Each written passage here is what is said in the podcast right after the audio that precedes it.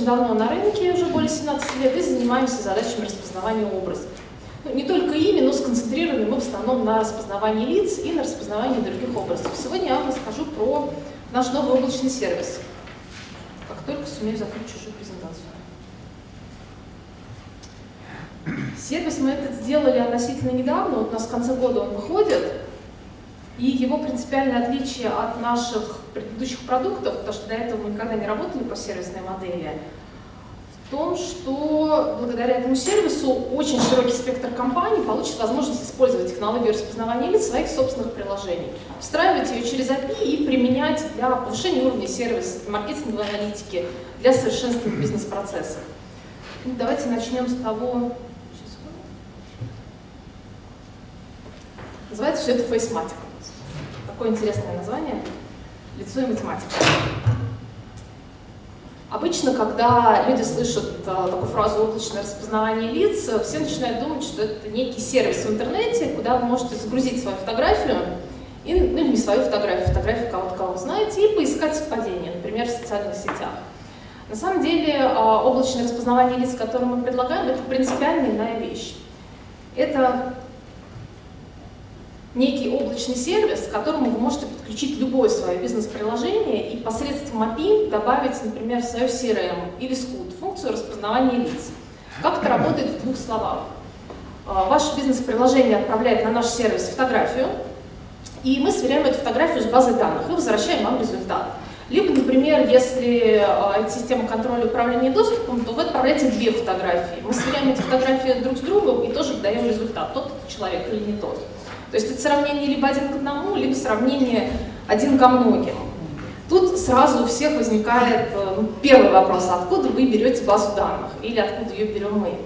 И тут тоже есть два варианта. Первый – это когда у нашего заказчика уже есть база данных фотографий, и мы с ней работаем. В данном случае эта база фотографий загружается в облако, и мы дальше ее используем.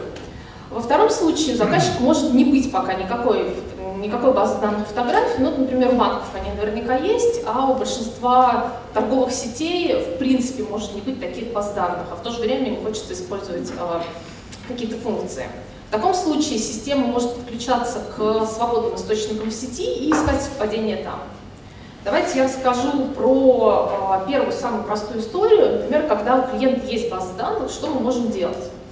Для начала, кому это может быть интересно? Ну, во-первых, это всем компаниям, у которых есть э, долгий цикл продаж, и так или иначе клиенты приходят к ним не один раз, приходят, возвращаются, и мы хотим как-то проанализировать эту информацию, как часто они к нам ходят, как часто они возвращаются, что они покупают. Также, естественно, банки, э, самые широкий спектр компаний и предприятий, или, например, офисные центры, хотя бы потому, что очень у многих есть задачи контроля доступа и учет рабочего времени.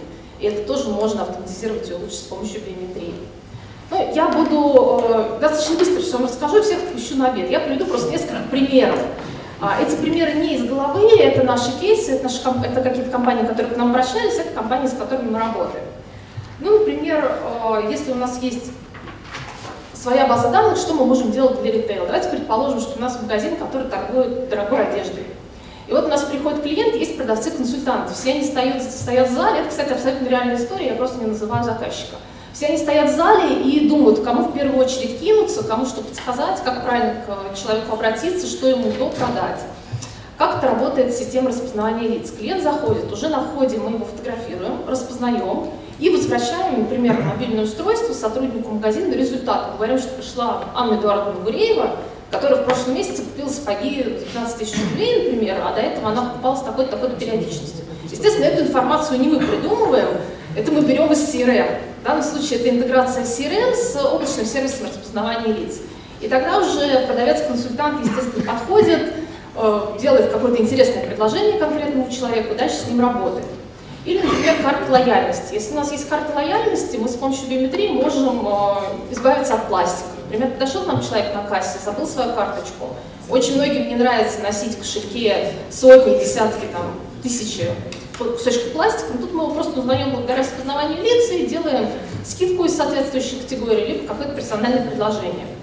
И совсем простая история, которая, вот, например, у нас э, в 2016 году была запущена в нескольких банках, это контроль учет рабочего времени и скут.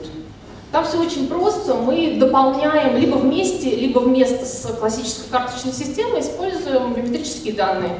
Человек подходит, смотрит в камеру или не смотрит в камеру, это зависит от камеры, от качества камеры. Мы его узнаем, пропускаем, либо не пропускаем. Что хорошо, лицо, в отличие от э, пластиковой карточки, очень тяжело передать другому. Есть, кстати, еще для а, контроля управления доступом очень классный алгоритм, а, по-русски нету названия, liveness detection это называется. Это когда систему нельзя обмануть с помощью фотографий. Когда мы анализируем еще мимику, какие-то микродвижения, особенности отражения света от лица, потому что от настоящего лица а, характер отражения немножко другой, нежели от фотографии. И таким образом не позволяем обмануть систему с помощью фотографий поднесенной. Вот, вторая история, она более интересная, ну, например, для тех, по сути, я могу показать вам знаете, я не буду тратить время, мы просто не успеем. А я подготовила несколько видео, но вы все видели фильм «Особое мнение», я думаю, «Minority Report». Там есть две классические истории, которые когда-то казались фантастикой, их показывали в кино. На самом деле сейчас они стали реальны. Это когда Том Круз идет, э, заходит в Гэп, и ему говорит, здравствуйте, мистер Ямамото, вот там ваши шортики, которые вы купили в прошлый раз, предлагаю вам к ним купить еще какой-то пляжный аксессуар. Сейчас это стало реально. То есть сейчас мы действительно можем узнавать клиента, но только там распознавание шло либо по ратушке, либо по сетчатке, это работает по лицу. Вторая история совсем интересная, это если у нас нет баз данных, но мы все равно хотим что-то хорошее сделать. Ну, например, давайте предположим, что у нас есть автосалоны, например, Lexus и Toyota. У нас есть покупатель, мы его не знаем, мы не знаем ни как его зовут, естественно, его персональными данными не владеем. И он ходит, выбирает себе машину на протяжении полугода. Сначала он ходит в Toyota, зашел, пообщался с менеджером, ушел, потом сходил в Lexus, и так далее. С помощью системы распознавания лиц мы можем фиксировать. При этом, я обращаю внимание, мы не знаем, как человека зовут, и нам не нужно это знать. Он будет просто у нас под каким-то номером порядковым. Вот он приходит к нам, предположим, после полугода, а менеджер уже видит, что данный человек, он приходил к нам 4 месяца назад, проконсультировался, прошел тест-драйв, сидел в машине, там что-то спросил. Или, может быть, тест-драйв не прошел, потому что ну, вообще никаких данных себе не оставил. Не рассказал ни как его зовут, никакой у него бюджет. Но благодаря распознаванию лиц мы можем а, понять всю историю наших взаимоотношений с клиентом. Когда, как часто, куда он заходил, что спрашивал. И даже более интересная история. При помощи подключения к свободным базам фотографий, переключу на контекстную рекламу сразу, а, мы можем получать информацию об интересах этого человека его поведении из, например, социальных сетей. При этом мы тоже не собираем никаких персональных данных. Мы не говорим ни как человека зовут, ни какой у него номер телефона, ни его адрес. Но мы, например, можем понять, какие у него интересы, какую музыку он слушает, если мы его нашли в социальной сети. Может быть, даже какой виш-лист он себе на Новый год составил и какие, собственно, он хочет получить подарки. И так мы подходим плавно к третьей э, интересной теме, это контекстная реклама. Сейчас у нас стремительно развиваются операторы интерактивных рекламных носителей, что могут делать э, такие компании? Они могут, например, получать от заказчика базу данных фотографий, загружать ее к себе, и когда перед их рекламным носителем появляется потенциальный или реальный клиент данного работодателя, показывать ему его рекламу. Ну, самый простой пример есть, например, э, компания NVIDIA, у нее есть программа лояльности. Если приходит человек, который занесен в эту программу лояльности, то мы, соответственно, показываем ему какое-то связанное предложение. Или если человек э, в прошлом месяце приобрел автомобиль Volvo, мы ему показываем какие-то сервисные предложения по обслуживанию машины. А что тут важно? Важно э, понимать, что не идет сбор персональных данных, что никакая конкретная информация не собирается, собираются только какие-то, ну, как коллега до этого рассказывал, э, мы собираем общие какие-то поведенческие паттерны, которые можем даже не привязывать к конкретному имени. Это может быть э, просто человек под каким-то порядковым номером, но мы понимаем, какое у него поведение и, соответственно, какую рекламу, какой товар ему можно предложить. Немножко про сервис. У нас есть два варианта поставки. Первый – тот самый публичное облако, когда клиент платит просто за подключение, за время, и все делаем мы. Мы предоставляем ему сервис, API, и появляется его приложение функции распознавания лиц. Второй вариант, он более интересен, например, для таких э, структур, как Сбербанк, это частное облако. Все то же самое, если у заказчика есть какие-то специфические требования к инфраструктуре, вы можете развернуть в виде частного облака. В данном случае частное облако администрируется IT-службой заказчика, а разные подразделения территориальные могут выступать клиентами. То есть могут выступать пользователями этой системы, и все будет работать точно так же, как публичное облако. Мы умеем работать как с фотографиями, ну, например, если из системы контроля управления доступа пришла фотография, мы ее сравнили, выдали результат. Также мы умеем работать и с живым видео. И, наконец, мы предлагаем два варианта э, работы. Мы можем использовать как то оборудование, которое уже есть у заказчика, например, у него стоят какие-то IP-камеры или веб-камеры на кассе, например. Или мы можем предложить решение, которое основывается на специализированных камерах, там просто качество работы становится гораздо лучше. Для, в том случае, когда мы распознаем в потоке, мы рекомендуем использовать именно специализированные камеры.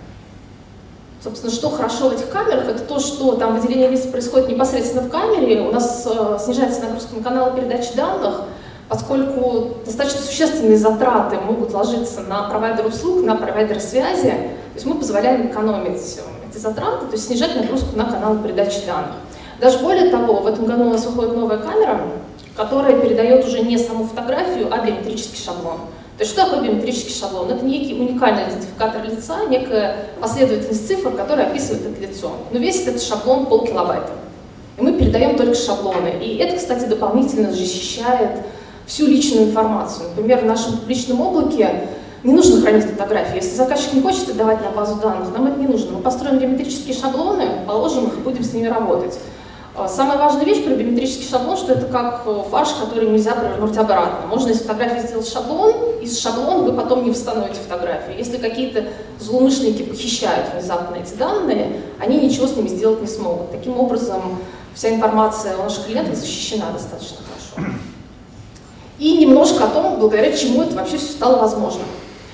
А, мой коллега до этого рассказывал про нейронные сети, про технологии, и как раз сказал, что да, наверное, вам еще сейчас будут рассказывать про нейронные сети. Я вообще не планировала, но а, это интересная информация, действительно произошла год, может быть, полтора, может быть, даже два, произошла действительно небольшая революция, когда последние стали первыми, и какие-то крупные вендоры оказались позади. Это связано во, многих, во многом с нейронными сетями.